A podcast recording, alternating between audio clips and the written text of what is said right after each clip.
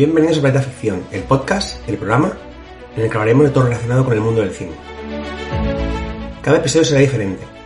En unos hablaremos sobre un género y analizaremos sus películas más representativas. En otros sobre un director o actor, su vida, filmografía, secretos de los rodajes. También podemos hablar de las sagas, bandas sonoras, tecnologías empleadas en el mundo del celuloide, épocas que nos marcaron especialmente, libros, merchandising. En definitiva, todo relacionado con el mundo de la ficción y el entretenimiento. Yo soy Fernando Díaz, director de este programa, y os pido que nos acompañéis a lo largo de este viaje por el universo del cine. ¡Despegamos!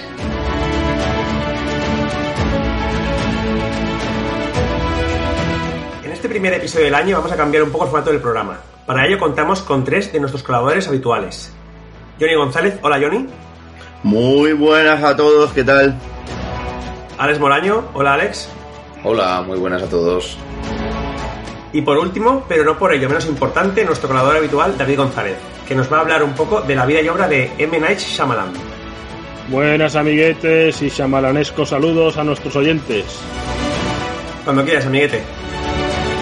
Bueno, pues como ha dicho Nano, hoy vamos a hablar del conocido realizador M. Night Shyamalan. Eh, como todos sabemos, el director y guionista hindú eh, vuelve a estar de actualidad por el estreno de su nueva película, Llaman a la puerta, que está actualmente en todas las grandes salas españolas. Y, y a raíz de la película o de este estreno, eh, cabe preguntarse si Shyamalan seguirá con la recuperación apuntada en sus últimas producciones o si acaso volverá a tropezar con una cinta fallida. Bueno, seguramente cuando escuchen este podcast ya habremos salido de dudas. Mientras tanto, y a lo largo de este programa especial vamos a adentrarnos en su vida y obra. Y para ello voy a empezar echando un vistazo a lo que fueron sus orígenes.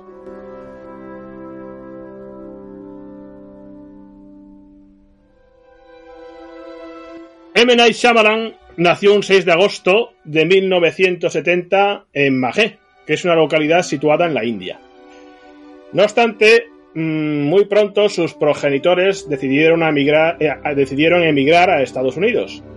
Y allí nuestro protagonista creció en el área de Pensilvania y fue donde, se, donde desarrolló ese profundo amor por la zona y sus alrededores. Como consecuencia de esto, eh, de todos es sabido que, llama, que suele situar la zona de Pensilvania en el centro de la acción de varias de sus producciones. ¿Y la pasión por el cine de dónde le vino? Pues le vino gracias a las películas de Steven Spielberg. Pero lo que influyó realmente eh, en esta afición y en esta pasión suya fue el hecho de que sus padres le regalaron una cámara Super 8 cuando apenas era un infante. Así pues, ya desde muy pequeñito empezó a rodar sus propias películas caseras para dar rienda suelta a su pasión. En esta etapa formativa también destacó su asistencia a una academia católica, y el motivo, el curioso motivo por el que sus padres, de religión hindú, ojo, lo llevaron a la, a la misma, fue por la disciplina y seriedad que la academia ofrecía.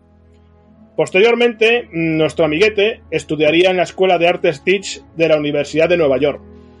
Y al completar su formación, digamos que se lanzó ya lo que es rápidamente a presentar sus primeras películas con guiones propios y tal Pascual. La escuela esta de Nueva York, no sé si la habéis oído alguno, pero se ve que es bastante conocida allí. Eh, que se ha convertido en una de las mejores y más reconocidas instituciones de educación artística de los Estados Unidos. Ya que ofrece programas de licenciatura, eh, maestría y doctorado en muchas disciplinas artísticas, eh, como el cine, el teatro, la danza, fotografía o el diseño gráfico. Además, la escuela también ofrece cursos de verano para estudiantes ajenos a la universidad.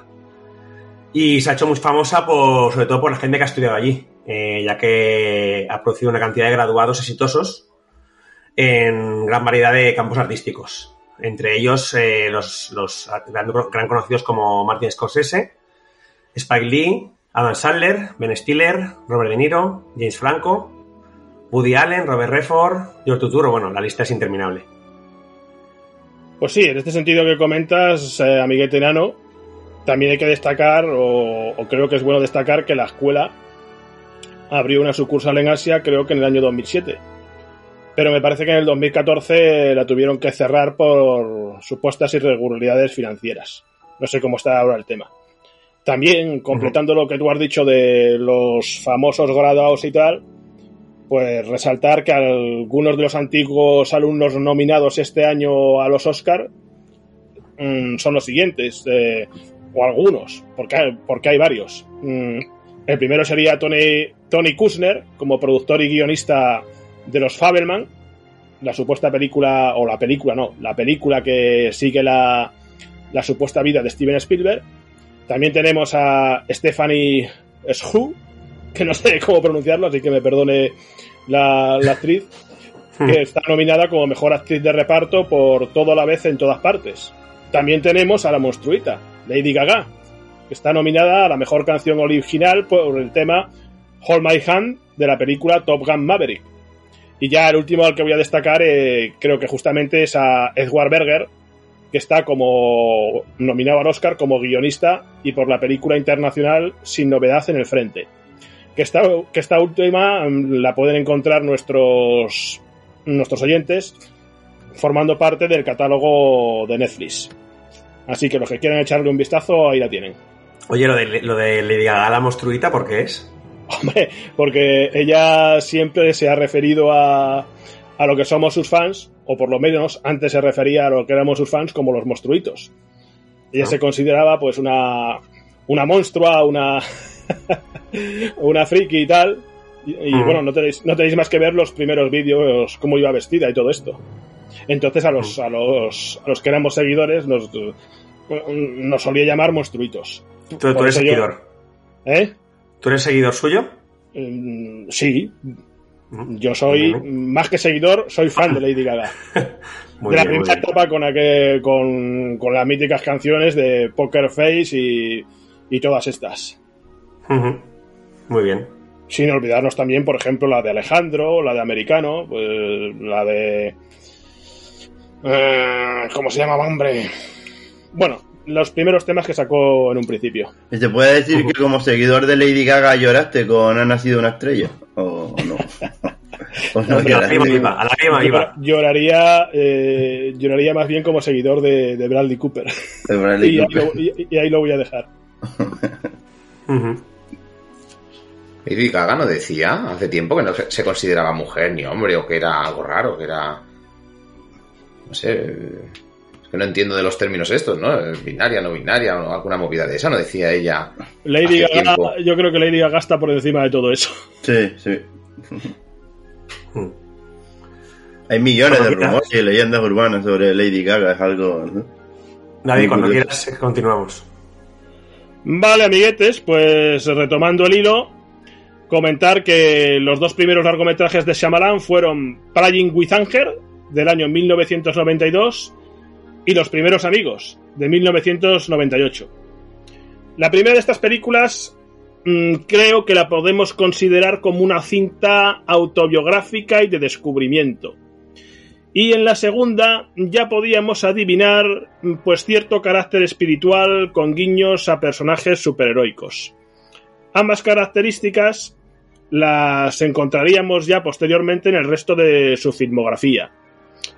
Se da también la particularidad de que, de que la película Los primeros amigos, lo que es la producción, estuvo controlada por el temible Harvey Weinstein, que no se portó nada bien con nuestro protagonista de hoy. Pero bueno, mm, actualmente cada uno ya veis que está en su sitio. Sí, porque el Harvey Weinstein este parece que es un, era un pajarraco ahí en Hollywood. Eh, tuvo problemas legales y, y multitud de denuncias, ¿no? Sí, Harvey Manos Tijeras lo llamaban.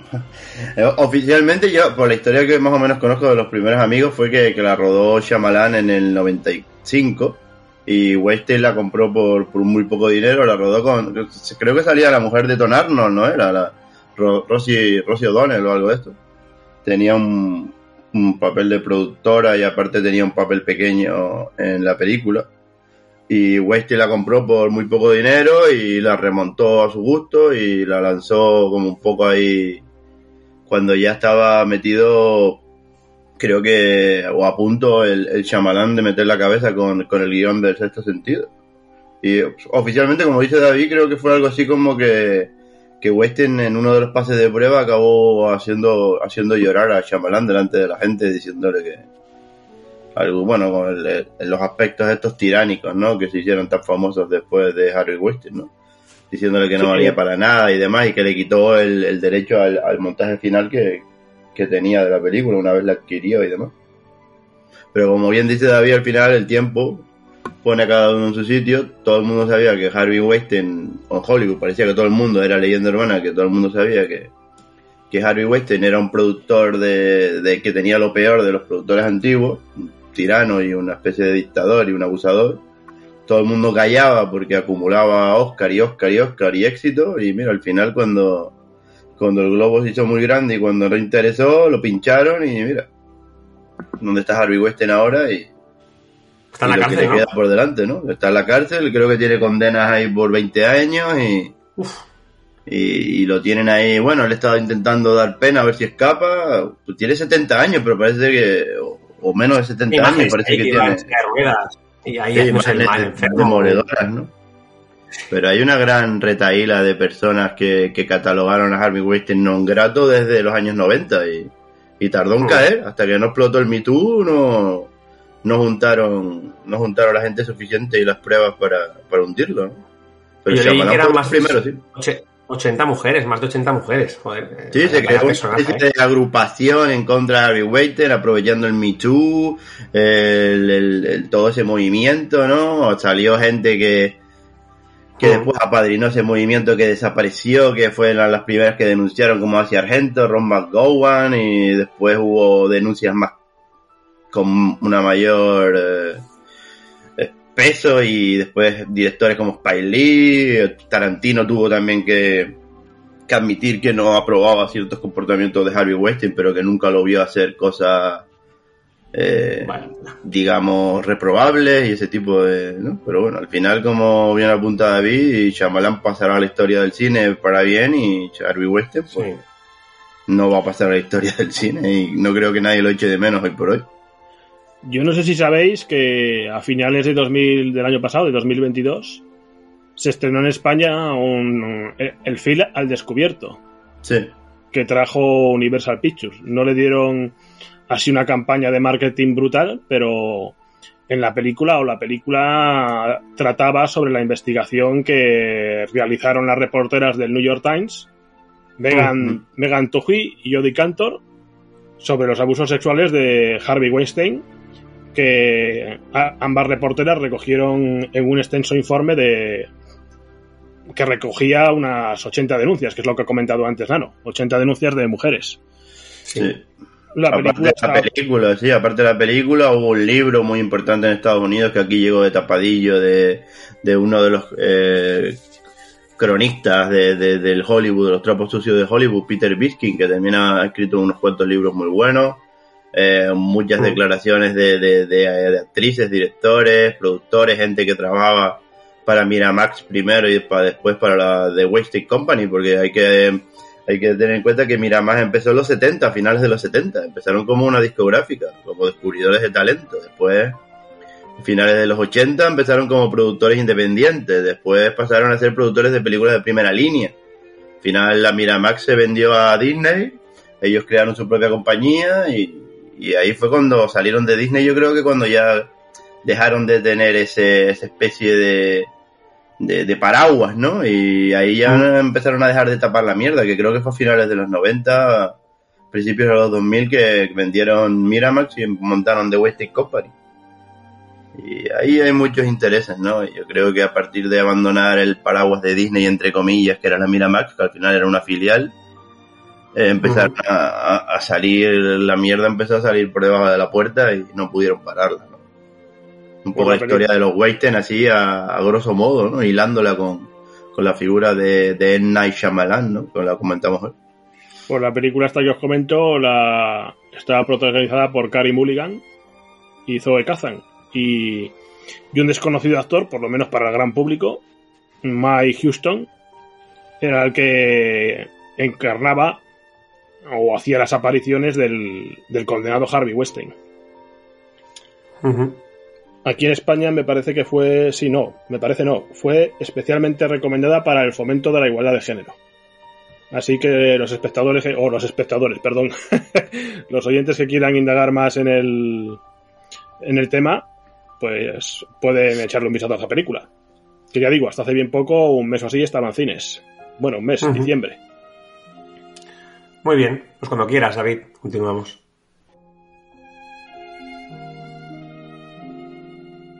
Bueno, pues hemos, habíamos dejado a Shyamalan llorando por, por las brutalidades de Harvey Weinstein y ahora pasamos a lo que podríamos denominar como la etapa de el brillo del éxito.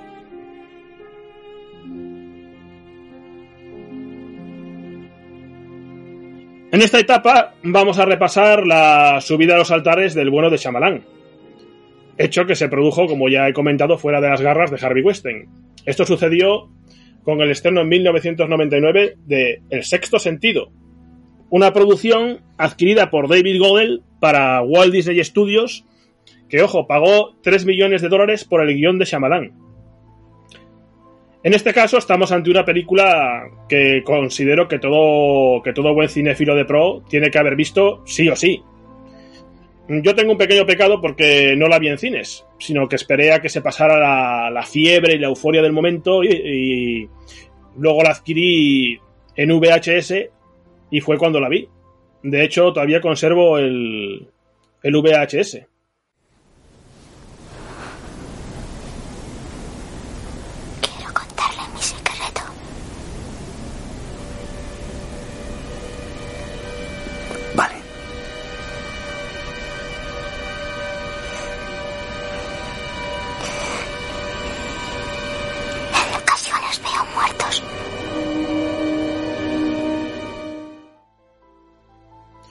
Bueno, eh, el sexto sentido vendría a ser, creo que vendría a ser para Shyamalan lo mismo que Rocky puede ser para Sylvester Stallone. Es decir, el punto de partida a partir del cual ambos dejarían de ser unos desconocidos para ser mundialmente reconocidos por crítica y público. En el caso de los críticos, decir que el sexto sentido recibió seis nominaciones a los Oscars en la gala del 2000.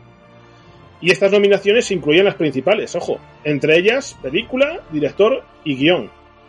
Desgraciadamente, mm, el film terminó con cero estatuillas doradas. Mm, La competencia se la hizo, creo recordar, ¿cómo era esta película de...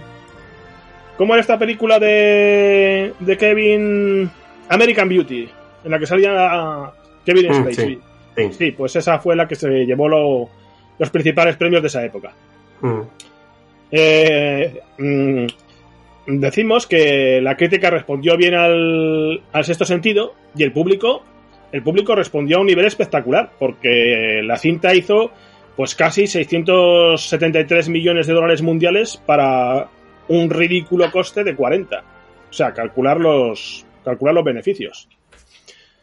También creo que es importante destacar que el, sexto sentido lanzó la carrera de Haley Joel Osment, que en ese momento tan solo tenía 11 añitos. Recordar, el niño del sexto sentido. Gracias al film, mm, Haley consiguió ser nominado como mejor actor de reparto. Ya digo, con, con apenas 11 años, 11 o 12 años. Y la película también fue el principio de la amistad entre Shyamalan y Bruce Willis, nuestro amigo Bruce Willis. El cineasta siempre había pensado en Willis para el papel principal.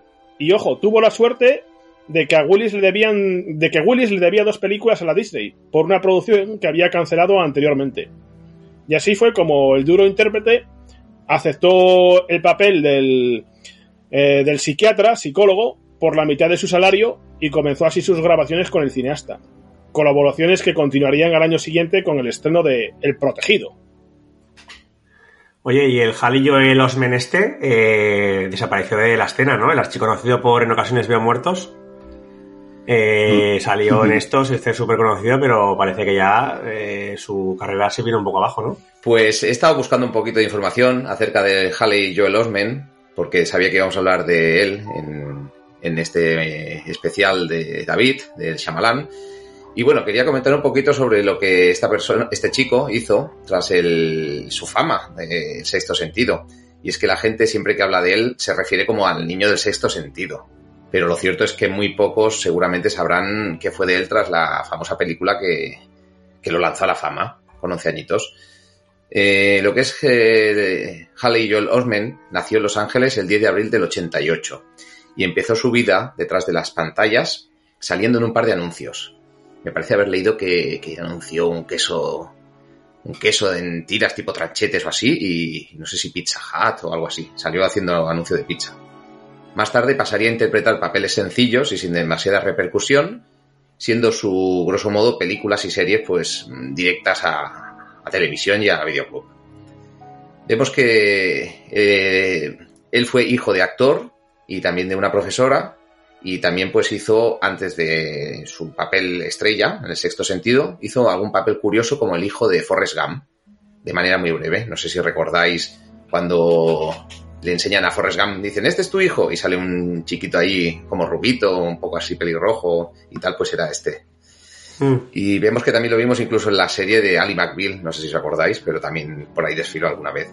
Anda que no pegó fuerte la Darly McBeal en su tiempo. Y por ahí, si olvidada. si busca en IMDB, creo que salió también en, en Walker Texas Ranger, también salía. ¿eh? Hizo me millones, de, capítulo, sí. millones Sí, de sí. cosas en tele, sí, antes de meterse. en- Sí, sí, fue haciendo de, de todo un poquito por lo que por lo que puedes ver. Vemos que una vez estrenada El Sexto Sentido, su fama subió radicalmente. Y fue entonces cuando Spielberg lo fichó para su inteligencia artificial, la de antes, no la de ahora. La cual a mí esa película la verdad es que me encanta bastante, me gusta mucho, me encanta. Y creo que el chaval lo hizo súper bien. Y como se suele decir, de ahí al cielo. Pues no, de ahí a abajo. Fue como si desapareciera. Fue a hacer esa película y la verdad es que mm, después de eso hizo cuatro doblajes, alguna película y realmente desapareció del panorama. Dice que aprovechó ese tiempo para graduarse en la universidad y pasar un poquito desapercibido. Se dejó un poquito de barba y tal para que la gente no lo reconociera en la universidad cuando iba a estudiar. Y luego, después de eso, lo más destacado en su vida fue en el año 2006, cuando recién sacado el carnet de coche, tuvo un accidente bastante fuerte de tráfico y parece ser que conducía bajo los efectos del alcohol. Le cayó una multa y varios meses de asistir a rehabilitación, así también como tres años de libertad condicional. Hace relativamente poco que volvió a las pantallas, pero ya sin tanto renombre ni repercusión. Lo hemos visto en series de televisión, algunas más conocidas como The Voice, no sé si recordáis un, un capítulo que salía, o también yo lo vi, me parece que lo comenté con Fernando, en la genial Silicon Valley, que también salía y. y hacía ahí look, llevaba un look un poco estrambótico. Que Sí, muy gordo piensas- y muy con barba Sí. y tal, me acuerdo, sí. Era Exacto, un millonario, hacía un millonario. Hacía de Sí. millonario, experto en, en inteligencia artificial o algo así. Me acuerdo. Está, está de moda el tema de inteligencia artificial, Sí. ¿eh? pero Sí, eh, sobre, sobre lo de gordo que dice Nana, había un, meme que no se ofenda a nadie, era un meme de, de- de internet brutal sobre, sobre el, eh, a Harry Joel Osment, el gordo, que era algo así como que cada vez que veía un fantasma se mandaba una palmera de chocolate o algo de eso, y que Sí, por sí, sí. eso había estaba, estaba gordísimo, ¿eh? No sé cómo estará ahora, pero en la serie esa... caía una palmera de chocolate o algo de eso. eh.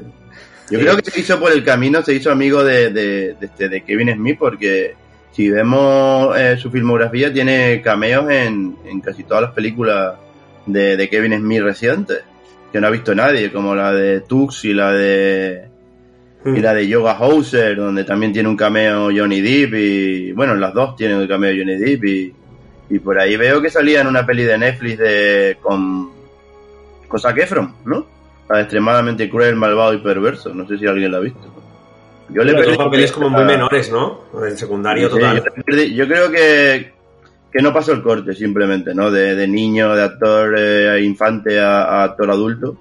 No pasó el Sí, corte no. o simplemente no pudo con la presión y, y como dice Ale, se metió en la universidad y supongo que por mucho que se haya dejado barba seguiría siendo el niño del sexto sentido y, Claro. y ya perdió, perdió eso, ¿no? Porque si no tienes ese hambre o esas ganas, no...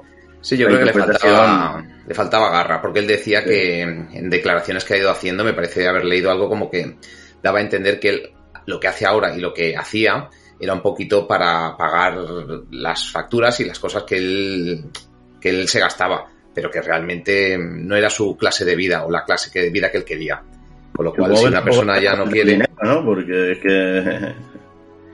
no sé. Sí, y sobre todo también hizo lo que he comentado antes, doblajes en varios Mm. videojuegos. O sea que me parece que el de Kingdom Hearts, el 1, el 2 y el 3, no sé si era Sora, que era el protagonista o quién, pero salían los Kingdom Hearts haciendo de doblador. Bueno, de doblador Yo- no, de, de poner la voz porque era un videojuego. Yo a Halley le perdí de vista después de las principales películas que has comentado tú. Y luego lo volví a ver en un estado, pues, como se está comentando, en un estado físico irreconocible en el año 2018. Y lo localicé en un capítulo de Expediente X. Ah, sí, sí, también salía. No, sí. sí, por ahí sí, Este- creo que también está metido ahí, sí. Este capítulo se titulaba Gatito, en inglés creo que era Kitten, y era de la undécima temporada. Y era un episodio en el que se andaba en el, pesado, en el, en el pasado en la guerra de Vietnam de Skinner. Este fue de la- o, este episodio, como ya os digo, de, de la undécima temporada, fue de estas temporadas sueltas que luego sacaron de Expediente X, que era la serie original y luego sacaron, pues no sé si la, la 10 y la 11, no sé hasta cuándo llegaron. Pero que eran ya sueltas de la de la producción original de, de los años 90, me parece que era la serie. Y también lo vi hace relativamente poco tiempo cuando visioné eh, la película que ha citado que ha citado Jonathan, Task, la película del hombre morsa de Kevin Sí. Smith. Aquí interpretaba. Aquí interpretaba al compañero de podcast del protagonista, y el protagonista no era otro que Justin Long. Madre mía, otro que tal. Y por cierto, creo que hay rumores de una posible secuela de, de Task, así que, o de Tusk, así que ya veremos. Que por cierto, hablando de Expediente X, por si a alguien le interesa y no lo sabe, está la serie entera en Disney Plus. Las 11 temporadas. O sea que si alguien quiere hacer maratón, puede Bueno, acudir ahí a verla. Muy bien. Y acabando de hablar del chiquillo este, comentar que lo último que leí sobre Halley fueron unas palabras a modo de homenaje y agradecimiento a, a Bruce Willis, tras el anuncio de la enfermedad de Willis y su retirada del mundo del celuloide. Me parece que fue en Instagram, que tiene un, un mensaje que puso explicando lo bien que se llevaba con él, lo que lo admiraba y lo que había significado para él. Claro, eh, fue aquí cuando tuvo que lidiar con el codo con codo para sacar la película adelante y supongo que le tendrá un cariño especial y le habrá sabido igual de mal que a todos nosotros eh, lo que Willis ha tenido que, que pasar. Sí, tremendo, ¿no? Porque la actuación de Haley Osment en el cierto sentido, que es la película que le dio la fama, es muy buena, pero es que la actuación de Bruce Willis es igual de buena. Y Bruce Willis casi que, como dice David antes, a, a Haley Osment lo nominaron al Oscar y a Bruce Willis lo ningunearon. Creo que lo nominaron al Raxi también, ¿eh? Ese año, por cierto sentido, una cosa de locos y, y totalmente totalmente injusta, ¿no? Porque es un papel impresionante, ¿no? Es decir, yo creo que, que es el típico papel, el de Bruce Willis en cierto sentido, que no imaginas a otro actor que, que lo pueda hacer mejor. Es un gran papel, una gran actuación. Algo Sí, así. sí, sí. bueno, a colación de eso, Bruce Willis dijo en un momento cuando promocionaba la película, el sexto sentido, que, que, que mucha gente después de ver el sexto sentido, y todos sabemos eh, que tiene un giro final espectacular y demás, mucha gente decía que ya se lo esperaba, que lo vio venir y qué tal, y que él se quedó boquiabierto cuando leyó el guion y, y, y llegó ese momento, ¿no? Y que si él, que tiene una inteligencia media, no se había dado cuenta, dudaba mucho que mucha gente se vanagloriara de, de, de ver venir ese giro, ¿no? Eh, en el sexto sentido, que yo personalmente, pues, no lo vi Yo no lo venir. Yo cuando vi No la película no, que- no lo vi, no lo vi venir y me caí de culo.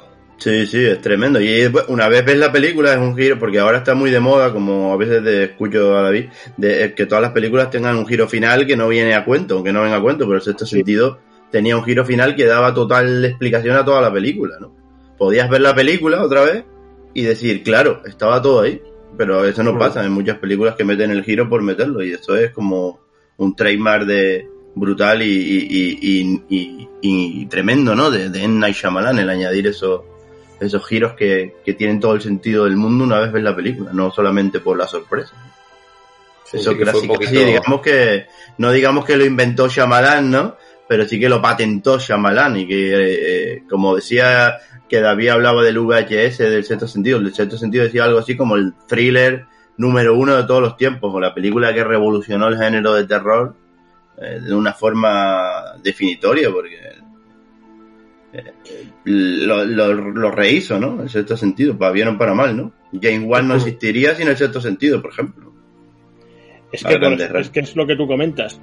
Una vez que, que ves la película, el sexto sentido, te amerita volver a verla otra vez para, para darte cuenta de dónde estaban todas las claves. Sí. Que las y tiene claves todo el estaban- sentido del mundo volver a verla porque de realmente Estaban- yo- a mí me pasó en VHS me pasó que la volví Que la- a ver que las claves estaban a plena vista y no las habíamos visto. tremendo ¿no? Sí. tremendo tremendo Qué bueno que se una convirtió un poquito tremendo en, en seña de este, de este director, ¿no? El tener siempre un, un giro una final. bajo Ya la manga ¿no? una bajo Claro. la manga ¿no? Ya ibas siempre a ver el cine, eh, a ver qué pasa aquí, ¿sabes? A qué, qué, va a pasar. Ya sabías que algo iba a pasar.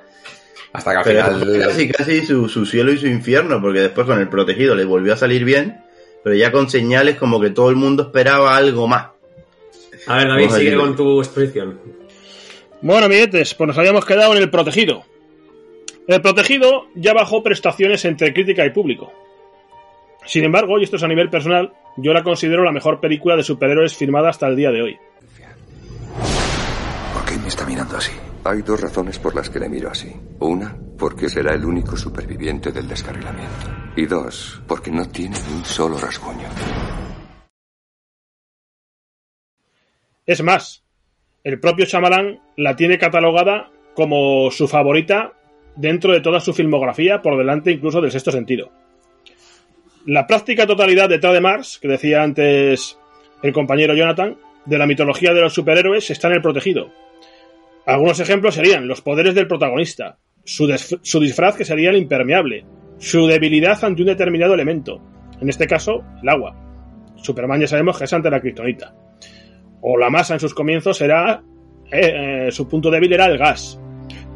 También tenemos en el protegido la presencia de un villano a la altura o el descubrimiento y el uso de los poderes del protagonista. Y todo, todo esto sin citar las numerosas referencias a los cómics que Shyamalan va dejando como huevos de Pascua ocultos. Recordad, por ejemplo, la escena en, en la tienda de cómics protagonizada por Samuel L. Jackson. Bueno, en cuanto al reparto, es importante destacar que, tal y como he expuesto antes, Bruce Willis volvió a interpretar al personaje principal, David Dunn. Y a su lado encontramos como gran némesis a Samuel L. Jackson. Y aquí creo que conviene resaltar que ambos ya habían trabajado anteriormente juntos en otras tres películas. Por último, sobresale el cameo del propio Shyamalan, que también se también convirtió estas apariciones suyas en una especie de, de marca personal como el mismísimo Alfred Hitchcock. Bueno, eh, en El Protegido sale en una escena conjunta con Willis en la que interpreta a un camello. Este camello intenta colarse en el estadio del que David Dunn es guardia de seguridad. Aparcando ya la relación entre Bruce Willis y Shyamalan, eh, mm, puedo decir que el cineasta, como ya se ha anticipado antes, pasó a colaborar en dos películas seguidas con Joaquín Phoenix. Joaquín, o Joaquín, sí, Joaquín Phoenix. Joaquín Phoenix. La primera fue Señales, que ya creo recordar que lo ha citado el compañero Jonathan. Y, y en Señales también estaba Mel Gibson.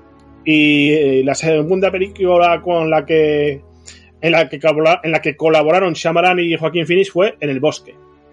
Ambas fueron grandes éxitos de taquillas, es de taquilla, especialmente la primera.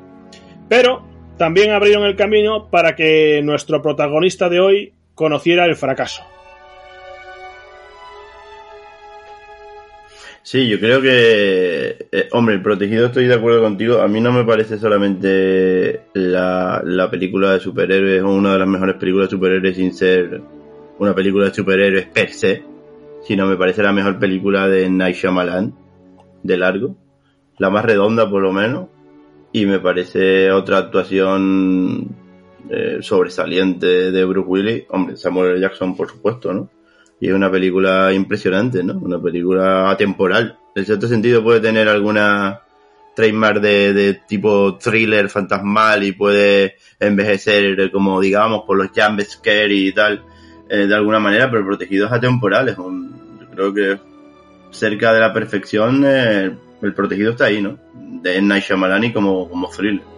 Señales yo recuerdo verla en cine y, ser un, un, un pequeño pequeño boom menor, porque ya se notaba que la gente esperaba algo más de Night Shyamalan, como decía antes, ¿no? Y Señales era como una película no más rutinaria, pero sí más lineal. No tenía ese, ese efecto del twist o de, o de la potencia que tenían las dos primeras. Y ya el bosque ya empezó a dividir al público, ¿no? Esta de señales creo que se hizo fundamentalmente por la movida que había, no sé si, ¿cuándo surgió esto? No sé si a finales, no sé si en los 90 o a finales de los 90 que fue lo de los famosos círculos de las cosechas. Sí, iba un poco que- era eso, sí. Sí, que decían que los hacían extraterrestres, que se posaban con sus naves en, en las plantaciones y tal. Lu- Luego por ahí no sé quién, no sé quién dijo que eran dos viejecitos que los hacían por las noches, en fin, una historia inexplicable. Algo, del- alguien del Pentágono, del Pentágono lo habrá dicho, ¿no? Lo de los viejos. No sé quién lo dijo, pero Alguien del área eso se dijo. 51 habrá dicho que eran unos Incluso viejos. salieron ahí fotografías de los dos ancianos y en la prensa de la época y tal, y ellos muy, muy felices de ser famosos y, y de reconocerse como los autores de los círculos de las cosechas. Pero bueno, lo cierto es que los círculos siguieron aparecien- apareciendo por el más allá de o cuando estos ancianos fallecieron y, y en diferentes territorios. No sé si No, se sí veían que señales sí. de... Sí, en señales sí. Vamos, principalmente va de lo que dices tú, ¿no? Después se, se enclava dentro del género del thriller, conspiranoico, pesadillesco, como quieras llamarlo, ¿no? Pero, pero yo creo que hasta señales en Night Shyamalan tenía una carrera envidiable y, y después con El Bosque empezó ya la gente a decir un poco, cuidado con este tío que tiene unas, unas filias que a lo mejor... pero bueno, o sea, a mí El Bosque me parece una película bastante salvable. El, el- uso del color y de y el concepto que, que, digamos, esconde la película, que no vamos a desvelar, me parece que está muy bien llevado y no, no, no, no te puede... Lo puedes cuestionar, lo puedes cuestionar como espectador, pero no, no es una película que tenga un guion o que merezca ser defenestrada, como ya empezó a hacer, ¿no? aunque no está a la altura de, de- sobre todo las dos primeras, pero es que las dos primeras son obras clave, una, una obra indiscutible del, del thriller o del cine de terror y la otra una película pff, tremenda, ¿no? Es que Hombre, que Yo- El Protegido es un- un- una obra impresionante, ¿no? Una gran película. Volviendo con el protegido, creo que todos recordamos la escena en la que Bruce Willis se pone a hacer el pez de banca, ¿no? Hmm. Sí, el niño poniéndole más peso, ¿no? Sin avisar al padre. ¿eh? La escena del tren, que no se ve prácticamente nada y uno, y uno, y uno se- casi se estremece por, por lo que acaba de pasar, que está toda montada en un plano subjetivo de Bruce Willis en una camilla y, y una persona eh, practicándole maniobras de reanimación, que es, que, que es el ul- la única persona un poco salvable de todo, de todo el accidente, aparte de Willy. Toda la película tiene una prisma, un prisma impresionante, me parece el acercamiento más, más mayor a la perfección de. Night Shyamalan como cineasta, ¿no? Para mí. Mm. Bueno, ¿alguna opinión más? Pues sí. ¿Tú vas a dar la tuya también? O... No, tú, tú. Vale. Pues nada, no. eh, comentar, abro paraguas, que eh, a mí personalmente me gusta más la tercera y la cuarta película que la primera y la segunda. La primera y la segunda me gustan, ¿eh? me gustan mucho, sobre todo El Protegido, pero yo señales el tema a mí, lo que son las invasiones de extraterrestres, eh, casas de estas aisladas en el, medio rural americano y las invasiones y tal, me encantan. Lo que debes preguntarte es en qué grupo estás tú. ¿Eres de los que ven señales? ¿De los que ven milagros? ¿O crees que la suerte de la gente es aleatoria? O planteártelo así. ¿Es posible que no existan las coincidencias? Y yo la, con la película esa me lo pasé, pero vamos, increíble. Reconozco que quizás están un poquito por debajo de las dos primeras, que son las mejores, pero a nivel particular sí que te digo que os digo que me gustaron más la personalmente, no que sean más buenas señales que la disfruté un montón. Y, el bosque, el bosque, yo también cuando empecé a ver que todo el mundo le, la ponía a caer de un burro, digo, no, no sé, no lo entiendo, sigo sin entenderlo. Supongo que la gente no es lo que esperaba de Shyamalan. A modo de curiosidad, una curiosidad, una curiosidad muy tonta, la de señales, la, me acuerdo perfectamente que la vi en cine. Y recuerdo que estaba lloviendo y tronando fuera. Y eso que en mitad de- del suspense ahí, del clímax con lo que está pasando, que está todo oscuro en la casa y no sé qué pasó, que se fue la luz del cine. Y, se, se- se- y digo, hostia, digo, sí que es realista esto, sí que nos quieren meter aquí una movida, un susto, algo. Pensaba que iba a pasar algo, alguna cosa del chamalán con los cines o algo, pero luego dijeron, señores, eh, se ha ido la luz, ahora vuelve. Y digo, ah. O sea que estaba yo tan metido en el papel que digo, ahora nos sacan aquí un extraterrestre o alguna movida rara. Pero ya digo, mm, las dos primeras me gustan, están muy bien hechas y tal, pero he conectado mucho mejor con señales y con el bosque. A lo mejor es que, ya digo, el tema este de, del, del misterio que se trae y tal, me encajo más con, con este estilo que con las primeras, que siendo aún mejores películas, no me han llenado tanto. Cierro paraguas. No, no, nada a coquetear. Sobre gusto, sobre gusto no hay nada, no hay nada escrito. sí, sí. Pero Sí, creo no, que señales también. Sí, sí, No, no, no, no. No, no, tú, tú. No, simplemente que creo que en señales eh, también salía Shyamalan y, y creo que hacía de vecino de, de la familia de Mel Sí, sí, tal, sí. Algo así, sí, ¿no? Sí. Sí, eso es lo que Siempre se asigna papeles extraños Shyamalan en sus películas, ¿no? Pudiendo elegir cualquier papel, se asigna papeles raros, ¿no? Que por cierto, yo no lo soporto, ¿eh? Cada vez que lo veo digo, ya está este aquí dando por saco. Sí, este hombre, ¿qué, qué tiene que poner? Este hombre no tiene cara para salir del cine, ¿qué quieres que te Como- diga? Yo cuando lo veo, a mí me actor- coloca. La primera vez que no sabía quién era, digo, ¿y esto? ¿Este quién es? Que se ha colado aquí, esto que parece sacado de, de, de Bollywood. eh. Sí, de A ver, Bollywood. sinceramente, eh, lo suyo es dirigir. Mm, Que no ponga su careto en las películas porque no, que no ni queda bien ni sabe actuar. Parecía No, ahí. No sé, un- Total, porque si, si- Una- si- si estás viendo una película de Tarantino y tiene Tarantino un cameo, pues sabes que más o menos va a animar la fiesta, ¿no? O va a, va a decir algo estrafalario. O, o la broma que hacía Hitchcock eh, relevante de, eh, de salir en sus propias películas. O Scorsese, que también suele tener papeles y cameos ah, en sus propias películas. Pero Shyamalan es que no, con todo el respeto como cineasta, no, no aporta. Cuando sale en sus películas, realmente sus apariciones es no, no aportan nada. pequeño dice guiño, ¿no? Pero. Sí. Yo cuando lo veo digo, ya está aquí este, el marroncito este aquí a... Es que no sé, y es lo que digo, se asignan unos papeles muy extraños eh, a sí mismo. En, en el protegido también creo que tiene un papel y no sé, no, no, no sé, no sé, no, no le veo el... Pero bueno, será porque te- será una especie de broma o de, o de, no sé, de homenaje, auto-homenaje o lo que sea, ¿no? a sí mismo. Sí, algo así. no sé. Bueno, David, cuando quieras sigues. Bueno, amigos, pues entramos en la etapa oscura de Shyamalan.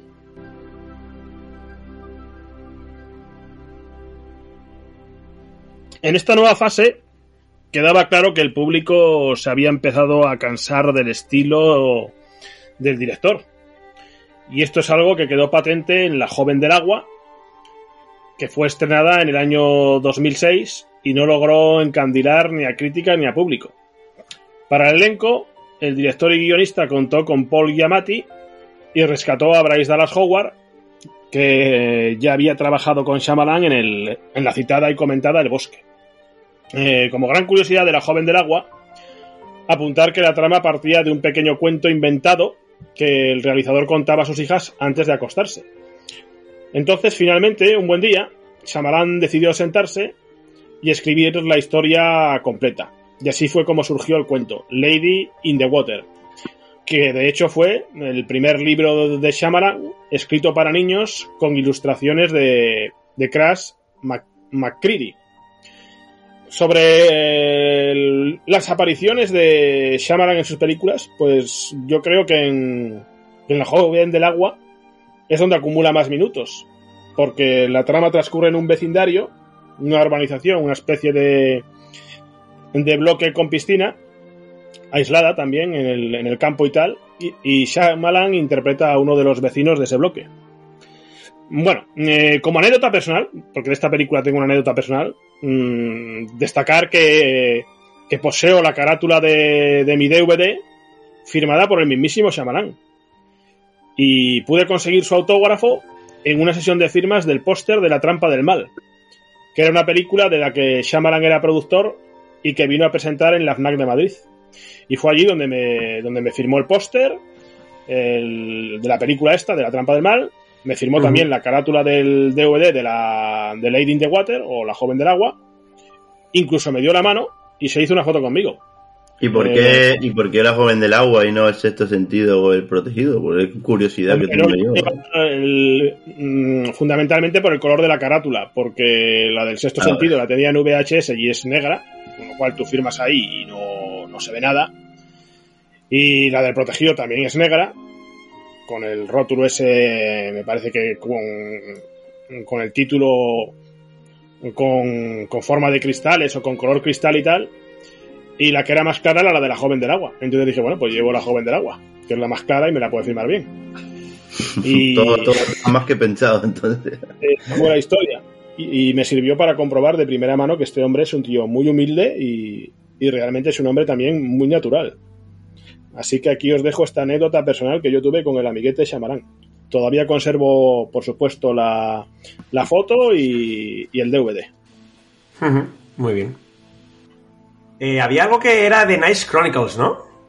Sí, eh, creo que Shyamalan, cuando ya vio que, bajaba un poco el público, empezó a, en su sello de Night Chronicle, como dices, empezó o intentó producir una serie de películas de presupuesto controlado, algo así como su propia dimensión desconocida en cine, ¿no? Y empezó con, con La Trampa del Mal, si no me equivoco, eh, que la produjo basada en una idea suya y, y que le cedió las, las riendas, perdón, a, un director para, basado en una idea, en una pequeña idea, en un habitáculo cerrado y demás, eh, ideara un, nuevo subgénero, ¿no? Como también creo que por ese tiempo lo intentó también, creo que San Raimi y toda esa gente, ¿no?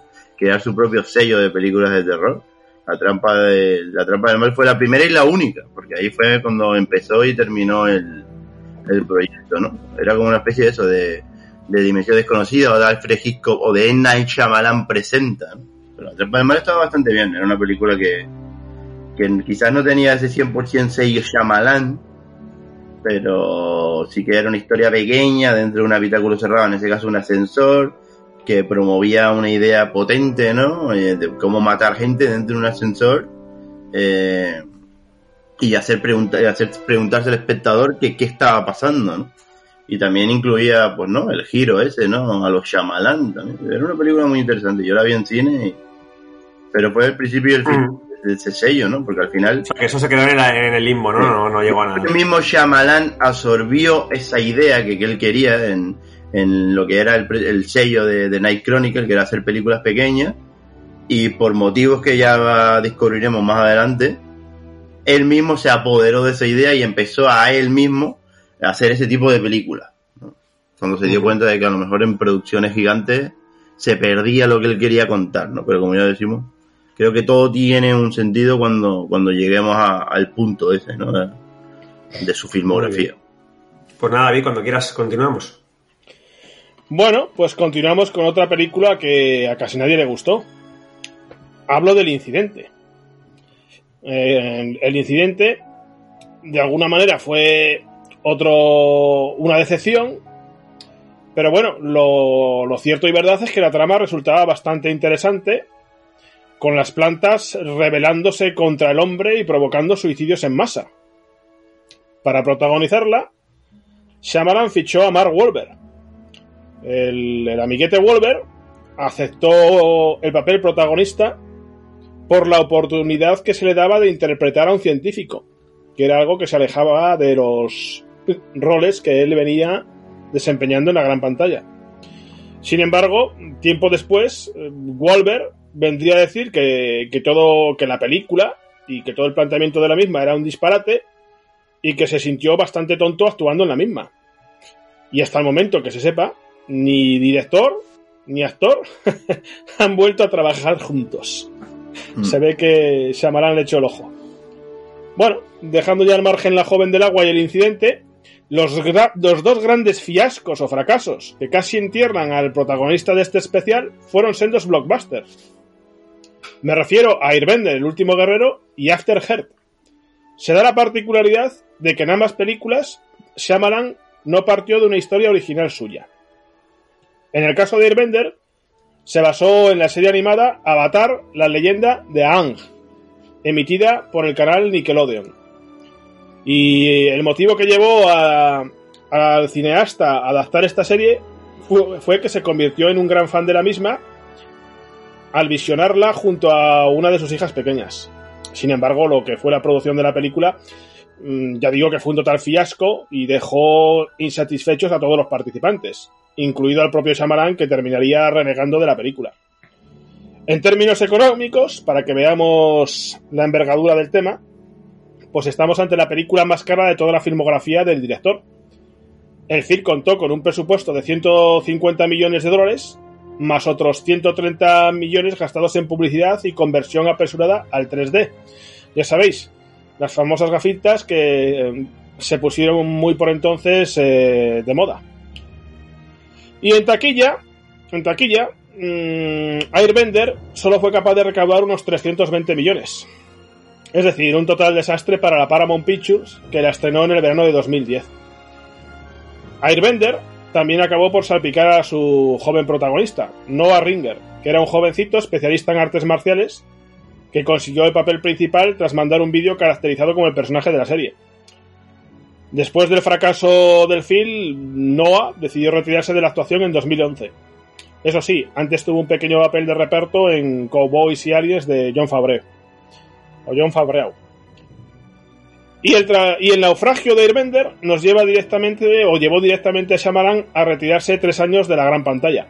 No regresó hasta el 2013, cuando Will y Hayden Smith recurrieron a él para dirigir la ya citada After Her. Hijo, esto no es un simulacro. Es un planeta en cuarentena, Las amenazas que afrontaremos son reales. En este planeta todo ha evolucionado para matar humanos. El caso de la génesis de este proyecto fue bastante curioso. Y lo resumo unas palabras del propio Will Smith sacadas del, del pressbook de, de la película. Decía o dijo Will Smith. Una noche estaba con Hayden viendo la tele y hablando de lo mucho que nos gustó trabajar juntos en En Busca de la Felicidad y que deberíamos volver a hacerlo. Y mientras hablábamos de buscar una historia para hacer juntos, Hayden dijo, Tal vez pueda ser tu hijo, estoy en problemas y tú tienes que volver de la guerra a casa. Esto tomó forma en, en, la idea de un padre y un hijo que emprenden un viaje de acercamiento a Alaska y que se tienen que enfrentar a las fuerzas de la naturaleza. Fue una conversación divertida e interesante. Así llegamos hasta la idea de justaponer la historia a mil años en el futuro. Y allí, allí fue cuando todo el concepto de Afterher comenzó a abrirse idea en nuestras mentes. Dejando ya las palabras de, de Will Smith, comentar que él mismo escribió el primer borrador del guion y la historia. Posteriormente, eh, lo que es la mitología de Afterher fue ampliada de manera descomunal por, por, personajes tan importantes como Peter David, Michael Jan Friedman y Robert Greenberger.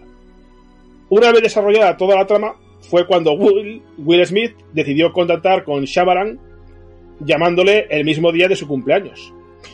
Smith lo quería como director porque según sus propias palabras, Shyamalan es buenísimo preparando el plano, preparando la luz y preparando el momento.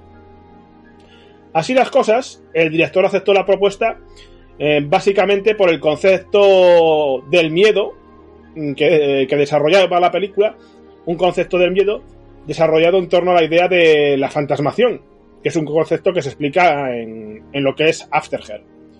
Y así fue como el film se puso en marcha con un presupuesto de 130 millones de dólares.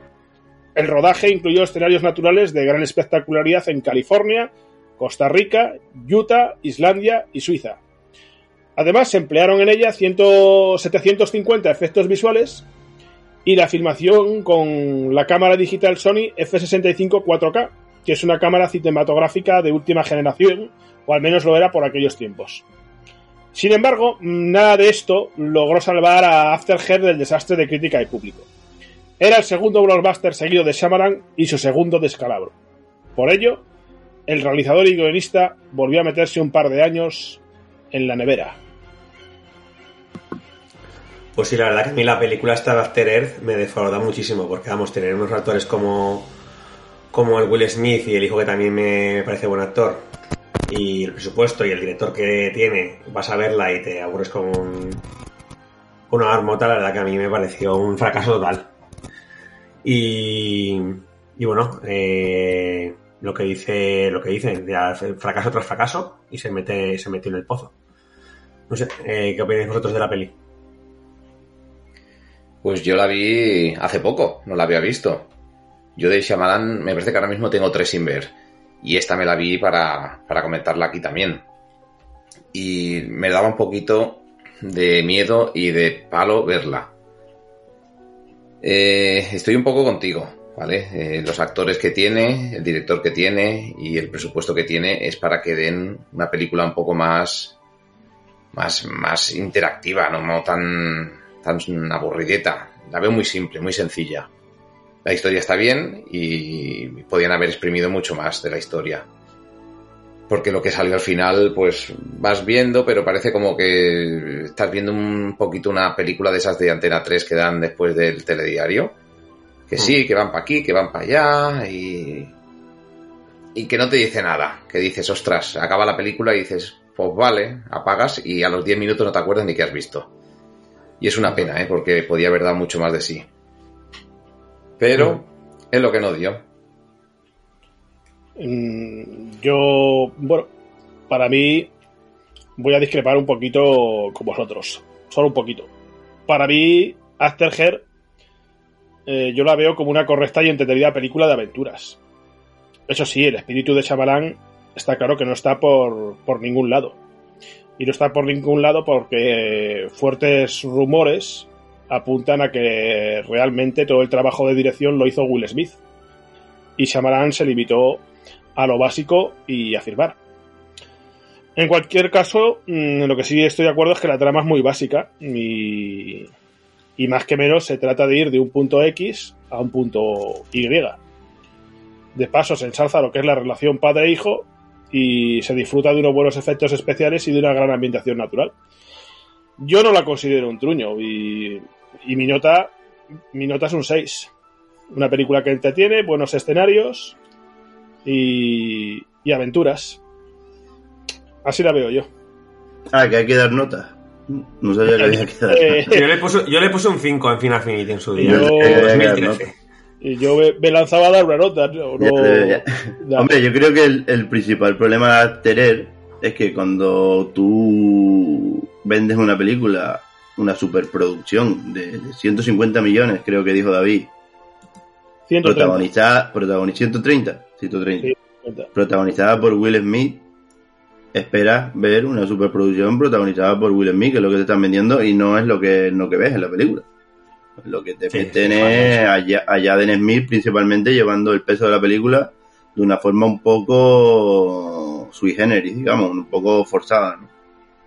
Y es algo que, como dice David, lo, lo, lo eh, obligó a Will Smith a que fuera así. Obligó a que, que su hijo tomara el protagonismo porque a él le interesaba, porque él quería o porque él pensaba que, que podía eh, crear ahí un- una especie de, de- de- de dinastía de los Smith. Para lanzarlo, ¿no? Para lanzarlo al estrellato. Y después, el año pasado, o 2021 creo que fue, o 2022, cuando sacó el, el reality este de, de YouTube, antes de la movida de, de la bofetada, el propio Jaden Smith eh, le echaba un poco en cara a Will Smith que no, no, no, no lo protegiera de eso mismo, ¿no? De lanzarlo ahí a los leones y meterlo como protagonista de una película tan grande. No es lo mismo protagonizar Karate Kid eh, o, tener un papel de reparto como el que tiene o papel coprotagonista en En Busca de la Felicidad que lanzar a un niño, a un chaval de que tendría 12, 13, 14 años en una superproducción como After Earth que la gente va a verla para ver a Will Smith principalmente. ¿no? Sí, encima que el reclamo de Chamalán, que luego... Sí, y el reclamo de sí, sí. Es que eso... Yo creo que, que- que el, el- el principio del fin de Shyamalan, aparte del incidente, que ya fue una película mucho más denostada que El Bosque, fue el venderse a hacer cada vez películas más grandes. Eh, 30, 40 millones que costaron sus primeras películas, 60 o 70 costó el incidente, ciento y pico, 100 millones costó Light Heart Bender, y cuando te vendes a- 150. Sí, eh, cuando te vendes en películas tan grandes, aparte que perdió la personalidad, porque en el incidente sí, sí que hay ecos de Shyamalan, pero en Sí. de las Airbender no, hay- no hay. Estás viendo una película de Shyamalan o de cualquiera, o de yo qué sé, o de cualquier director que te digan eh, es este y dices tú vale. Y en, en After Earth pasa lo mismo, no hay Claro, ningún, sí, no, no hay nada no de hay, ningún- Shyamalan. de no hay nada reseñable, no hay nada de la personalidad de, de Shyamalan, ¿no? Hmm. Johnny, pero eso era la inflación. Eso de lo que cada vez valía más la inflación, que estaba más cara cinta, de- el rollo de cinta y todo, entonces. Ese-. No es lo mismo con papel de aluminio en señales que rodar en After Earth, ¿no? Con cámaras, como dice David, de última 4K. generación, ¿no? Sí. Ese rumor de que lo grabó Will Smith tiene fundamento, porque me parece bastante fuerte, ¿no? Yo creo que Will Smith tomó el control de la producción, una producción de ciento y pico millones con Will Smith, con su hijo, y Shyamalan ahí era, como dijo Tarantino antes de los que trabajan para Marvel, un, ¿cómo era? Un asalariado, ¿no? Un, Sí, un asalariado. un funcionario. Un La- la funcionario, ha ¿no? empezado a esparcir David esta semana, ¿eh? En la red, entonces no sé yo si es muy fiable, ¿eh? ¿Eh? Es que le has empezado a esparcir tú ese rumor, que nunca lo había dicho nadie, David. Así para que. Para que quede como que tú, que te gusta Shyamalan y que no lo ha hecho él, ¿verdad? No, no, no. No, ese, ese rumor está también en, en IMDB. De hecho, se dice tiempo que, volando, ¿no? Sí. Diez años ya hace que se estrenó After Earth, ¿no? de hecho, de hecho, se dice que Shyamalan aceptó firmar y aceptó también llevarse todas las culpas de, del fracaso de, de After Her. Para, digamos, entre comillas, salvar el culo a los Smith. Que por cierto, David, tú sí te has estado leyendo todo bien para hacerte este especial. ¿No has leído algo que decía sobre esta película, After? Que Will Smith pensaba que iba a triunfar esta película y tenía en mente hacer un parque de atracciones, una serie de dibujos animados, un cómic, una segunda parte. No sé qué tenía en la mente petarlo con esto y que luego se fue de todo al garete. ¿Te suena algo de haber leído algo de esto? Pues no me suena, pero sí que diré lo que he comentado, lo que he comentado antes, que lo que es la trama, dejando, dejando de lado que es muy básica, como he dicho antes, eh, la mitología de las criaturas, de la fantasmación y de todo esto, pues está metido muy... como con mucha prisa, ¿no? Y eso sí quedaba para haberse desarrollado en, en o en más metraje o en más películas. Eso yo creo que, que resulta claro. Pero claro, el, el tema evidentemente no funcionó y cuando una cosa no funciona se pasa a la siguiente. De hecho, ya ves, uno de los que intervino en, la, en el desarrollo de la mitología fue el mítico Peter David, el, el gran re- relanzador de, de los cómics de Hulk. Muy bien. Bueno, pues David, cuando quieras continuamos. Bueno, pues continuamos en una nueva etapa de, de Shyamalan, que es una etapa de, podemos calificarla, resurgiendo de las cenizas.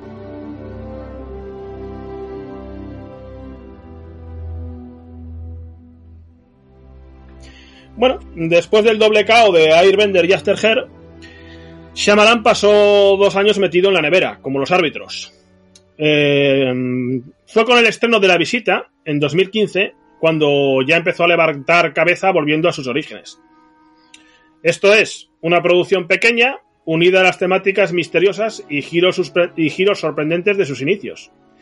Además, eh, con esta película, Shyamalan se sumaba a la moda de los films rodados cámara en mano o falsos documental o falso documental, en los que siempre hay un personaje mm, grabando la escena o grabando lo que pasa. La visita, ojo al dato, porque tan solo costó 5 millones de dólares y esto la convirtió en la cinta de estudio más barata sacada adelante por Shyamalan. Apuntar que básicamente la produjo junto al gurú Jason Blum bajo la distribución de Universal Pictures, aportando lo que, lo que había cobrado por Airbender y After Her. y el resultado fue un total éxito de taquilla recaudando casi 100 millones de dólares a nivel mundial. Nuevamente se le abrían las puertas de Hollywood para el cineasta, que llegó a declarar lo siguiente. Abro comillas. Me siento más cómodo trabajando con poca gente. Por eso prefiero hacer películas más pequeñas. Me permite ignorar ciertos factores y concentrarme en la voz creativa que me indica si vamos por el buen o el mal camino. Y esa misma regla la aplicó para su siguiente éxito, Múltiple. En Múltiple, Shyamalan volvió a colaborar con Jason Blum para adentrarse en el trastorno de la identidad disociativo. Eh, dato importante es que su interés por esta temática le venía de su época de estudiante en la Universidad de Nueva York. En aquellas aulas también pudo tomar algunas clases de psicología. Y para escribir el guion de Múltiple, o Split en inglés, habló con reputados psiquiatras y estudió casos realmente importantes. Y al final lo que nos entrega con Múltiple es una trama en la que un extraño individuo dice tener 23 personalidades distintas, 23 personalidades distintas, afirmando que una gran bestia está por llegar. Para interpretar a tan complejo protagonista, se eligió o se fichó a James McAvoy, ya sabéis, el, el joven profesor Xavier de las películas de los X-Men. El actor escocés eh, vio mm, en este papel o en este rol una gran oportunidad y, y declaró lo siguiente. Reconozco que he disfrutado mucho con cada personalidad. No es una oportunidad habitual para un actor tener un papel como este. Es muy interesante cambiar bruscamente de pensamientos en un abrir y cerrar de ojos. Y respecto al origen del trama de su personaje, afirmó esto. Kevin es un tipo al que su madre maltrató cruelmente y, como resultado, su mente se fragmentó y se disoció. De ahí nacieron otras 23 personalidades. Dejando ya las declaraciones de, de Macaboy al margen, mm, decir o resaltar que para pulir cada detalle de la performance de- del personaje, Macaboy trabajó mano a mano con el propio Shyamalan. El rival en el film de- del actor escocés lo representó la, la hoy muy pujante Anya Taylor Joy, que interpretaba a Casey, una de las chicas que secuestraba el personaje del, del protagonista. Eh, Anya eh, conectó enseguida con, con Kevin, que era, por así decirlo, la, la personalidad más débil de, de este individuo que, mm, bueno, del personaje interpretado por James McAvoy. En palabras de la actriz, Kevin es un espejo para Casey, y creo que la relación entre ambos es tremendamente pura y muy tierna. Kevin es un alma herida, alguien que necesita protección, protección. Por eso surgieron esas, esas otras tres, esas otras personalidades. Vinieron a protegerlo.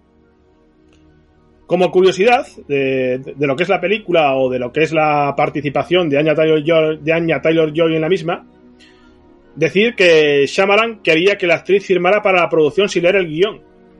Sin embargo, mm, bueno, esto es algo que no me estoy inventando, sino que la propia Anya lo confirmó con estas palabras.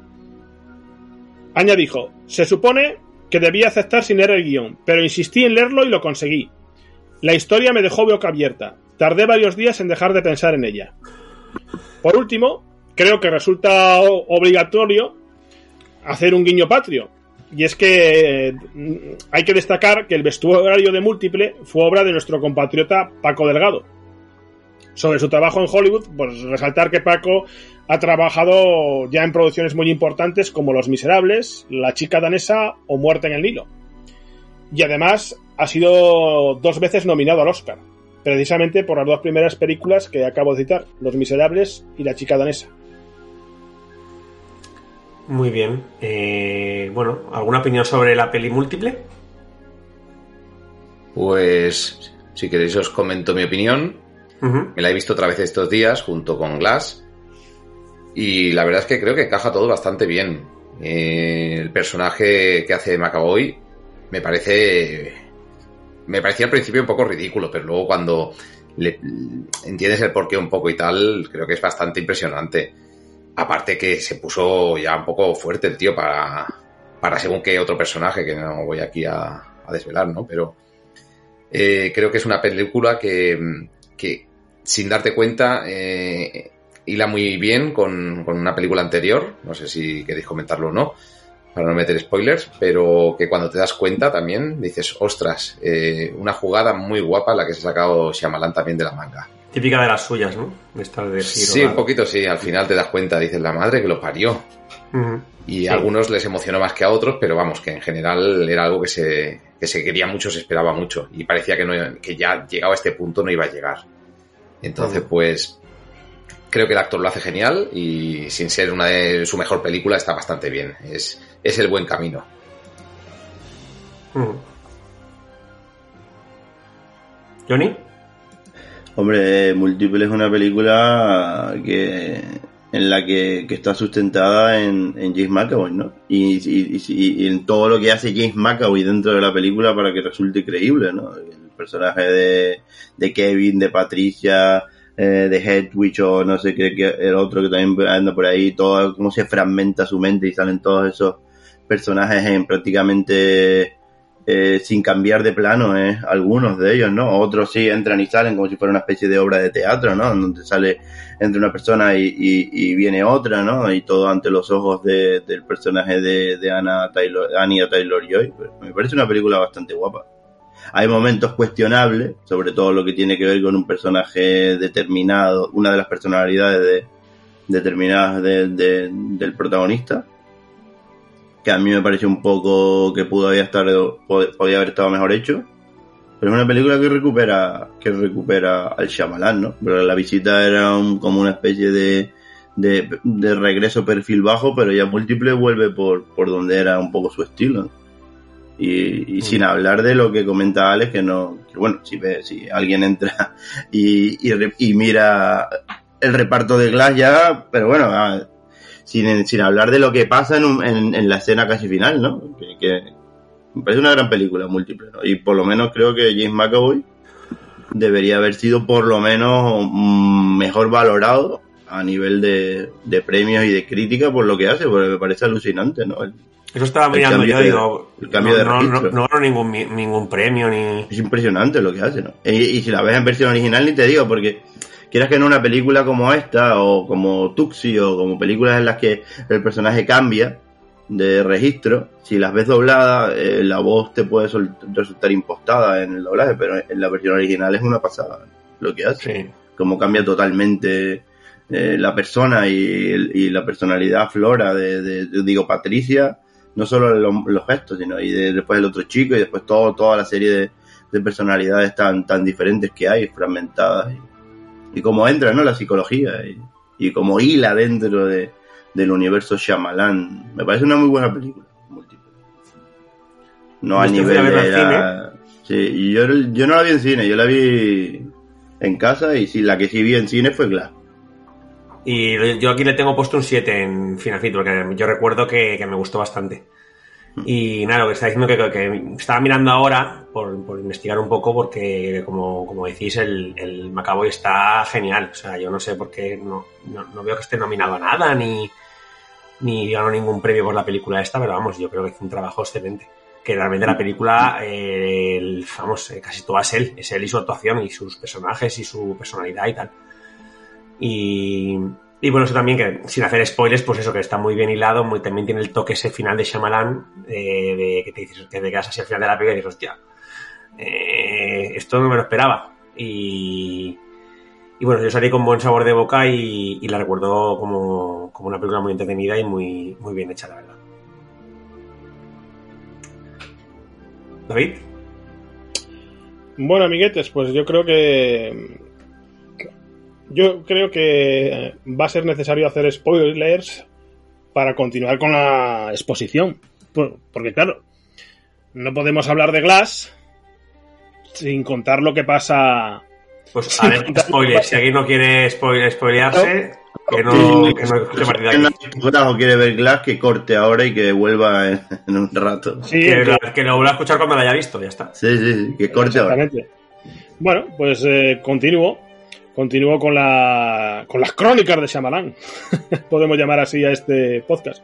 Hmm. Bueno, el caso es que tres años después del éxito de Múltiple, en 2019, Shyamalan nos sorprendió con Glass.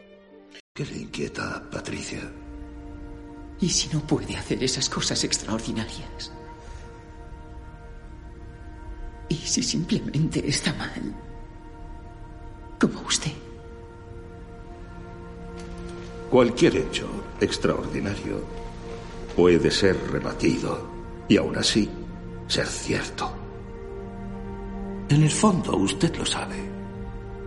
Todo lo que veamos y hagamos se basará en la ciencia. Pero tendrá límites. Esto es el mundo real, no es ficción. Y aún así a algunos no nos matan las balas. Algunos podemos doblar el acero. Eso no es una fantasía. Y aquí es donde viene el spoiler. Y es que ya al final de múltiple nos dejó, o quedamos, la, la mayoría de la gente que la vimos, impactados con la aparición de Bruce Willis. Sí, amigos, Bruce Willis aparecía en múltiple, al final de múltiple, retomando su personaje de David Dunn en El Protegido. Y el tema es curioso, porque nadie fuera del círculo íntimo de Shyamalan conocía esta increíble revelación. De hecho, Willis declaró, fue divertido volver y contar la continuación de la historia de este personaje muchos años después.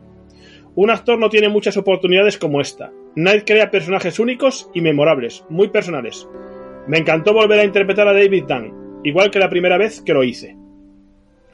Con el estreno de Glass, el cineasta además daba forma a su particular trilogía superheroica, que estaba formada por El Protegido, Múltiple y Glass. En esta última se juntaban los protagonistas más importantes de las citadas películas. Por consiguiente, además de Willis, también regresaban para el cierre James McAvoy, Anya o Anya Taylor-Joy, Samuel L. Jackson, Charlene Boudard y Spencer Treat Clark. Este último, si recordáis, era el niño mmm, de Gladiator también. Y, y era el que hacía de hijo de, de Bruce Willis en El Protegido. Bueno, pues eh, Spencer eh, prácticamente entró en shock, en, shock al enterarse de que, de que regresaba para, para Glass con el mismo personaje. De hecho, llegó a afirmar lo siguiente. Abro comillas. Cuando se estrenó Múltiple, yo estaba de camping con mis amigos y tenía mi teléfono en modo avión. Cuando volví, tenía unos 15 mensajes donde me preguntaban si la había visto. Así que fui a verla. Y al final, cuando escuché la música del protegido y vi a Bruce, me quedé alucinado. No sabía qué pensar. Así que cuando recibí una llamada de Night, estaba seguro de que era una llamada de cortesía para decirme que habían contratado a Chris Hemsworth para interpretar a Joseph. Pero me dijo que tenía un papel para mí. Dos meses después, recibí el guion. Fue una locura. En la producción de Glass, también se subió a bordo Sarah Paulson en un rol trascendental. Y en el vestuario, nuevamente se contaría con nuestro, con nuestro compatriota Paco Delgado. Eh, respecto a lo que es la trilogía, esta trilogía superheroica, Shyamalan ha llegado a declarar lo siguiente. Quiero que cada película sea independiente por derecho propio, tanto en su lenguaje como en su originalidad, pero que la totalidad artística de la trilogía supere la suma de sus partes. Las tres películas se complementan como hermanos y hermanas. Ese es el objetivo. Aparcando las palabras de Shyamalan, en Glass nuevamente se ahonda en el concepto de los superhéroes, unido a la psicología, la terapia y a lo que uno mismo puede llegar a creer de sí mismo. Para terminar con este bloque, os dejo tres curiosidades. En primer lugar, hay que destacar que en Glass se pudieron recuperar e insertar escenas descartadas del metraje del protegido para hacerlas pasar como recuerdos.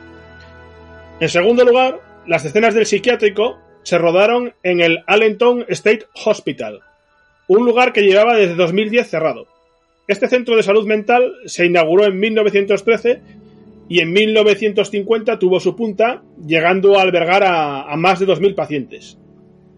Y por último, Shyamalan estuvo a punto de, de que la trilogía se convirtiera, ojo, en tetralogía, sumando también a la obra La Visita. El plan era mencionar que una pareja de ancianos se habían fugado del psiquiátrico, pero finalmente esta idea quedó descartada. Estas son unas declaraciones de última hora que, que ha sacado Shyamalan para cuando le han preguntado en, en diferentes rondas mm, promocionando lo que es el, la última película que ha sacado a cines, la de Llaman a la puerta. Así que noticias frescas. Mm, Muy bien. Pues nada, yo doy mi pequeña opinión sobre Glass. Eh, a mí me parece, eh, como me pasa con muchas películas de, este director, que se queda corto para lo que podía haber sido. Por actores, por director, por presupuesto, por historia. A mí me gustó, desde luego, me lo pasé bien. eh, la, trilogía encaja, ha jugado bien sus cartas, pero sigo pensando que le falta algo, algo al final, algo al, en la trama que, bueno, pues que eso, que poder, de poder ser una película eh, pasar a la historia como pues de las mejores en, en este, en, en en su género, a quedarse pues una película buena sin más. Esa es mi opinión. Chicos, Alex, por ejemplo. Pues yo la vi, como os he mencionado, hace poco, para, para aquí, porque David me dijo, ¿o la ves o vamos a tener problemas? Entonces, para tener problemas con David, preferí ver la película. Normal. Mira que recuerdo cuando estaba en Movistar, digo, la voy a ver y la dejé pasar. Mira que me ponéis de malo, ¿eh? Os gusta ponerme de malo. Por algo será. entonces han pasado ya cuatro años, es que el tiempo vuela, ¿eh? David, el tiempo vuela, ¿verdad? Cuando Como decía... decía, como decía Frank Leone, Frank el Leone. tiempo vuela cuando se pasa bien. Exactamente. Y no sé, yo la verdad es que mm, viendo la votación que tenía en todos lados, así un poquito más para abajo que para arriba, y tal, me daba un poquito de miedo. Pero lo contrario al, al, al hype, ¿no? Cuando vas con miedo, siempre las cosas te gustan más. Y no sé, creo que la disfruté bastante. Eh, no llegaría a lo mejor al 7, pero un seis y medio yo creo que le doy. Creo que podía haber dado mucho más de sí. Sí. Que tenía personajes de sobras. Sí. Y que tenía presupuesto y director. También. Pero podía haber sido mucho peor también. Podía haber sido una catástrofe y creo que, que no, aunque no se ha repetido lo de, lo de Airbender y Aftergear y en este caso creo que sí, que es un buen cierre de la trilogía. Sin ser el mejor, pero sí es un buen cierre. Y estoy contento con ello. Yo para mí, eh. Muy bien. ¿Y? Hombre, yo, yo vi, como anticipé antes, El Protegido no la pude ver en cine, eh, Múltiple la vi en, en casa, cuando existían los videoclubs todavía. Y que la vi en, en, cine, básicamente pues por el por la escena final de, de Múltiple, ¿no? Por lo que prometía, ¿no? Y, y recuerdo una sensación de salir del cine, pocas veces recuerdo salir del cine con, con tanta con tanta impotencia como con el final de Glass, porque no, como la, como el pozo que va dejando y con, cómo se resuelve, ¿no? No porque fuera una mala película, si- sino por cómo, por cómo acaba todo, por cómo, por, por, por cómo redondea la trilogía, ¿no? Que al final es un, un final eh, duro de llevar. Triste, ¿no? Triste. Sí, triste, ¿no? Por, por... Mm. Y me parece una muy buena película que, usa bien los personajes y que tiene un añadido que es el personaje, que es una actriz tremenda como es Sarah Paulson, que, que parece que no hace mucho, entre comillas, pero que, que la frialdad que aporta y esa, ese tono aséptico que le da a su personaje le da todo el sentido a, al guion o a la idea que tenía Shyamalan.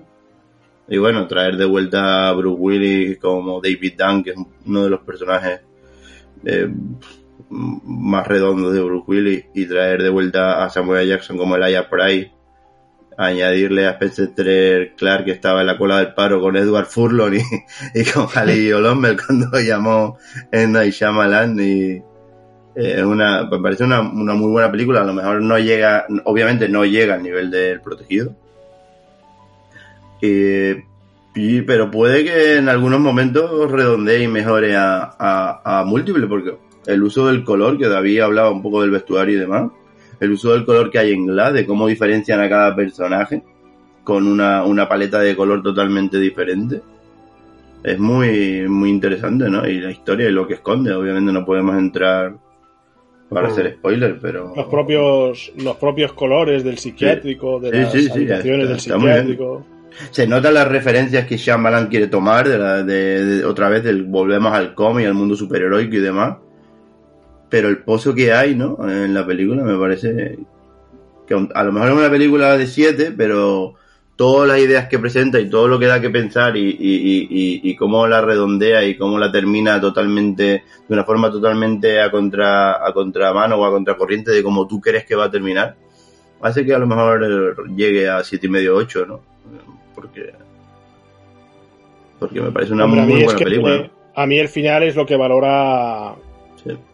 Lo que valora realmente la película y lo que la hace subir para mí como la espuma, como la Sí. espuma. Eh, Shyamalan podría haber optado por un final feliz, un final alegre. Disney. Un final O más Disney. amable, ¿no? Más amable con los Ah, personajes. Y ¿no? opta por. Opta por. por un final tremebundo. A mí me dejó.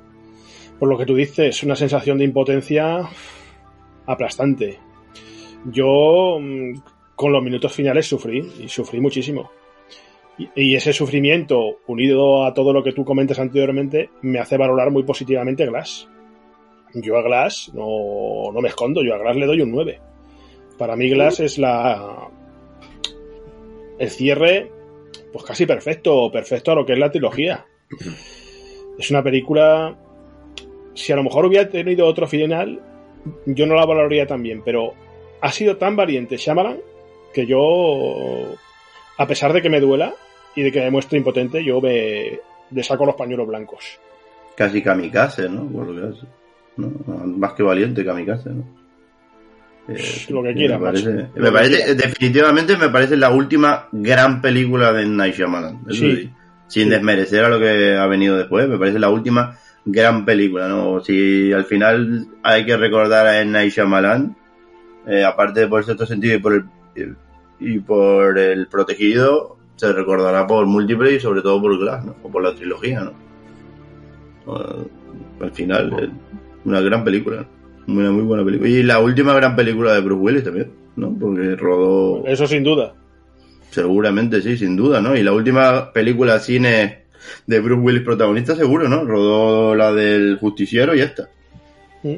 Lo demás, a lo mejor sí, alguna aparición en cines, pero de secundario o cameo.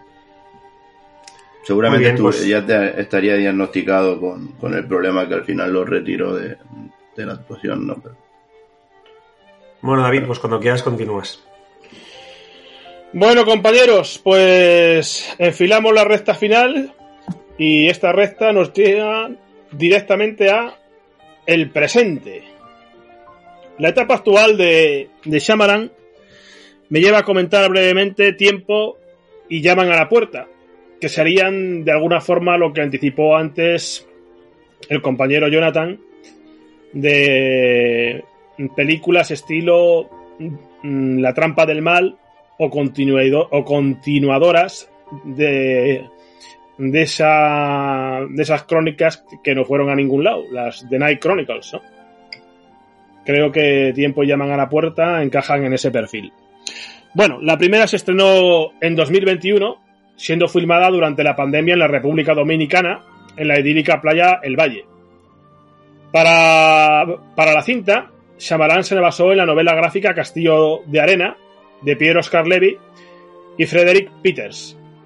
El realizador y guionista se entusiasmó, se entusiasmó muchísimo al leer esta obra que le habían regalado sus hijas y compró los derechos para su adaptación cinematográfica.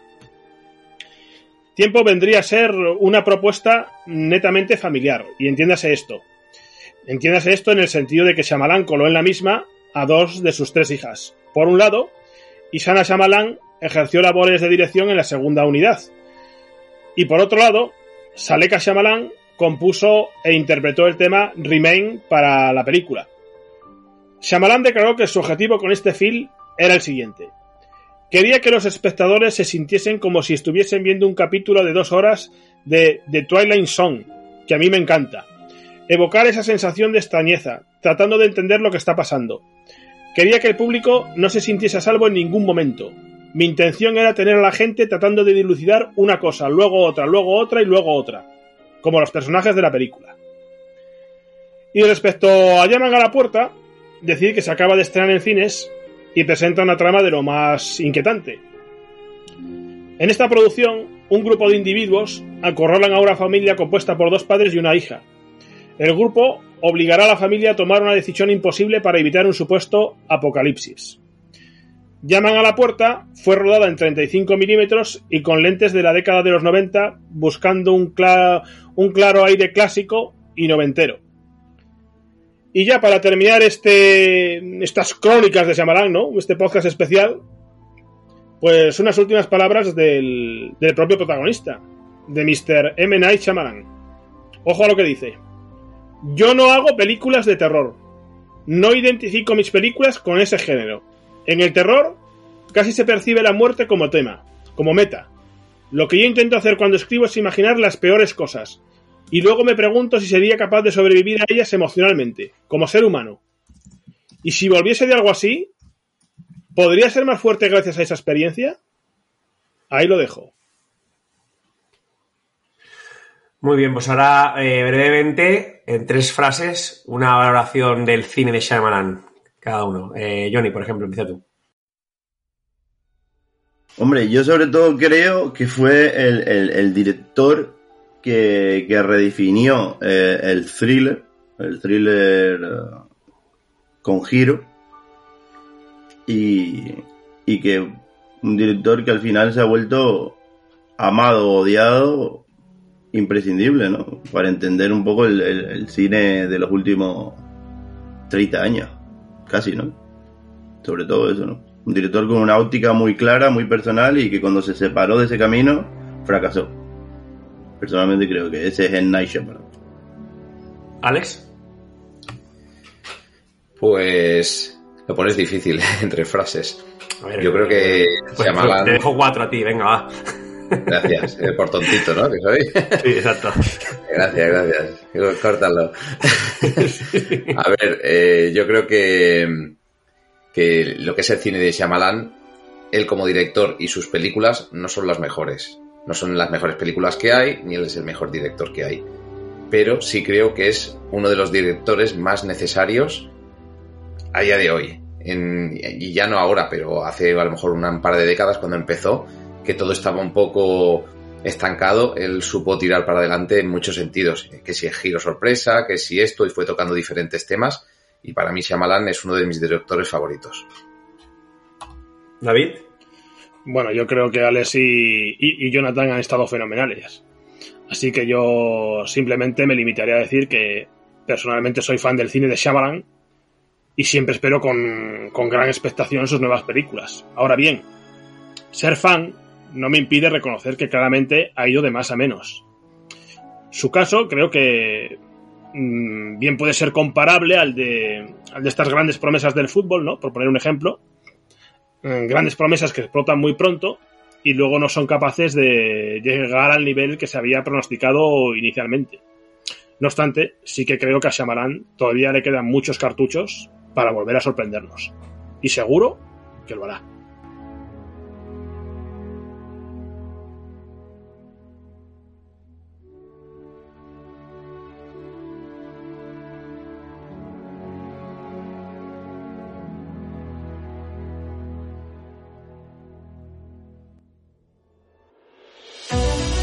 Hasta aquí este episodio de Pentaficción.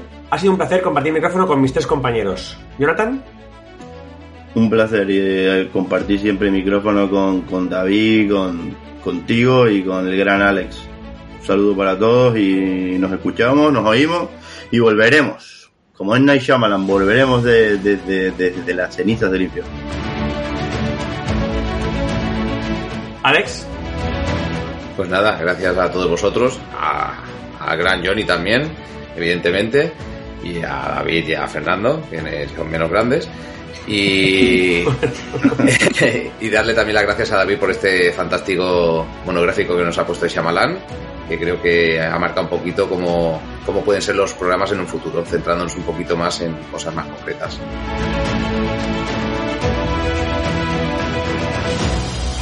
Y David. Bueno, pues muchas gracias a, a todos los amiguetes, también a los oyentes, y me despido trayendo una frase de, de llaman a la puerta. Llaman a la puerta dicen que la humanidad ha sido juzgada. Pues, pues adecuándola a este podcast, bien puedo decir que Shyamalan ha sido juzgado.